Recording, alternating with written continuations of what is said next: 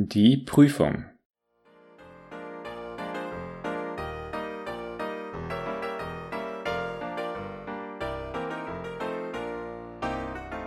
Sechs Minuten vor sechs zeigte die Uhr über dem Informationsschalter auf dem Hauptbahnhof von New York an. Der große junge Armeeoffizier hob sein von der Sonne gebräuntes Gesicht und kniff die Augen zusammen, um die genaue Zeit zu überprüfen. Sein Herz klopfte heftig. In sechs Minuten würde er die Frau sehen, die in den letzten 18 Monaten einen so besonderen Platz in seinem Leben eingenommen hatte.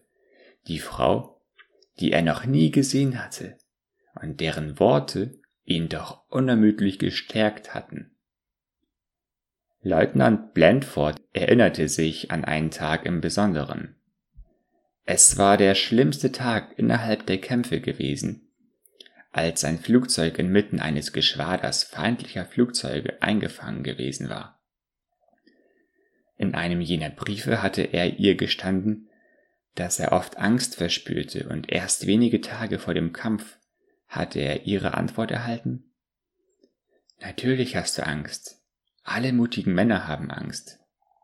Wenn du das nächste Mal wieder an dir selbst zweifelst, dann solltest du in deinem Innern meine Stimme hören die diesen Vers zitiert. Und wenn ich auch wanderte im finsteren Tal des Todes, so fürchte ich kein Unglück, denn du bist bei mir. Daran hatte er sich erinnert und es hatte seine Kraft erneuert. Jetzt würde er ihre Stimme hören. Vier Minuten vor sechs. Eine junge Frau ging nahe an ihm vorbei und Leutnant Blandford setzte sich in Bewegung. Sie trug eine Blume, doch es war nicht die kleine rote Rose, auf die sie sich verständigt hatten. Außerdem war diese Frau höchstens Anfang 20 und Holly Smainell hatte ihm gesagt, sie sei 30. Was soll's, hatte er geantwortet. Ich bin 32. Er war 29. Seine Gedanken wanderten zurück zu jenem Buch, das er im Trainingslager gelesen hatte. Übermenschliche Fesseln hatte sein Titel gelautet, und in dem ganzen Buch befanden sich Notizen in der Handschrift einer Frau. Er hätte nie geglaubt, dass eine Frau so zartfühlend, so verständnisvoll in das Herz eines Mannes schauen könnte. Ihr Name stand auf dem Einband Hollis Maynell. Er besorgte sich ein Telefonbuch von New York City und fand ihre Adresse. Er hatte ihr geschrieben und Sie hatte geantwortet. Am nächsten Tag war er verschifft worden, doch sie hatten sich weiterhin geschrieben. Dreizehn Monate lang hatte sie ihm treu auf jeden Brief geantwortet. Wenn seine Briefe nicht ankamen, schrieb sie trotzdem und nun glaubte er, sie zu lieben, und er glaubte, dass sie ihn liebte. Doch sie hatte sich trotz all seiner Bitten standhaft geweigert, ihm ein Foto zu schicken. Sie hatte das folgendermaßen erklärt. Wenn deine Gefühle für mich echt sind, spielt es keine Rolle, wie ich aussehe. Nehmen wir einmal an, dass ich hübsch bin. Es würde mich immer verfolgen, dass du dich in erster Linie wegen meines Aussehens für mich interessierst.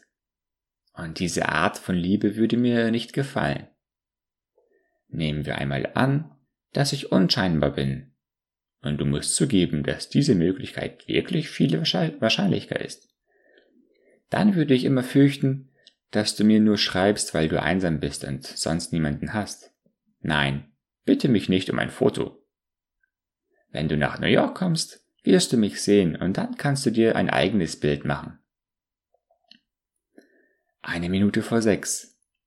Er blätterte in den Seiten des Buches, das er in der Hand hielt. Dann begann das Herz von Leutnant Blendford zu hüpfen. Eine junge Frau kam auf ihn zu.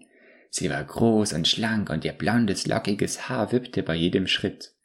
Ihre Augen waren strahlend blau und ihre Gesichtszüge waren weich und freundlich. In ihrem blassgrünen Kostüm sah sie aus wie der lebendig gewordene Frühling. Er setzte sich in Bewegung in ihre Richtung und vergaß ganz, dass sie keine Rose bei sich trug. Als sich ihre Blicke begegneten, formten ihre Lippen ein kleines herausforderndes Lächeln. Gehen Sie in meine Richtung, Soldat, raunte sie. Er machte noch einen Schritt näher zu ihr hin. Dann sah er Hollys Maynell. Sie stand fast direkt hinter der jungen Frau. Eine Frau, die die 40 wohl überschritten hatte und ihr ergrauendes Haar zum Teil unter einen abgetragenen Hut gesteckt hatte. Sie war mehr als plump. Ihre Füße steckten in flachen, unmodischen Schuhen. Doch sie trug eine rote Rose in der Hand über ihrem zerknitterten Mantel. Die Frau im grünen Kostüm ging schnell weiter. Leutnant Blendford fühlte sich, als würde er in zwei Teile zerrissen. So heftig war sein Verlangen, der jungen Frau zu folgen, und doch so tief war auch seine Sehnsucht nach der Frau, deren Geist den Sein wirklich begleitet und aufrecht gehalten hatte. Und da stand sie. Er konnte sehen, dass ihr blasses Gesicht sanft und sensibel war, und ihre grauen Augen hatten ein warmes Funkeln. Leutnant Blendford zögerte nicht. Seine Finger packten das abgegriffene Exemplar von Übermenschliche Fesseln das ihn für sie identifizieren sollte. Das würde keine Liebe sein, doch es würde etwas Besonderes sein, eine Freundschaft, für die er immer dankbar gewesen war und für immer und ewig dankbar sein würde. Er straffte seine Schultern, salutierte und hielt der Frau das Buch entgegen, obwohl er immer noch die Bitterkeit seiner Enttäuschung spürte, während er sprach. Ich bin Leutnant Blandford und Sie müssen Hollis Maynell sein. Ich bin so froh, dass Sie hergekommen sind. Darf ich, darf ich Sie zum Abendessen ausführen? Das Gesicht der Frau verbreitete sich in einem sonnigen Lächeln. Ich weiß nicht, was hier eigentlich vorgeht, junger Mann, antwortete sie. Aber diese junge Frau in dem grünen Kostüm hat mich gebeten, diese Rose über meinen Mantel zu tragen. Und sie hat gesagt, falls Sie mich bitten, mit Ihnen auszugehen, dann soll ich Ihnen sagen, dass sie in diesem Restaurant auf der gegenüberliegenden Straßenseite auf Sie wartet. Sie sagte, es sei irgendeine Art von Prüfung.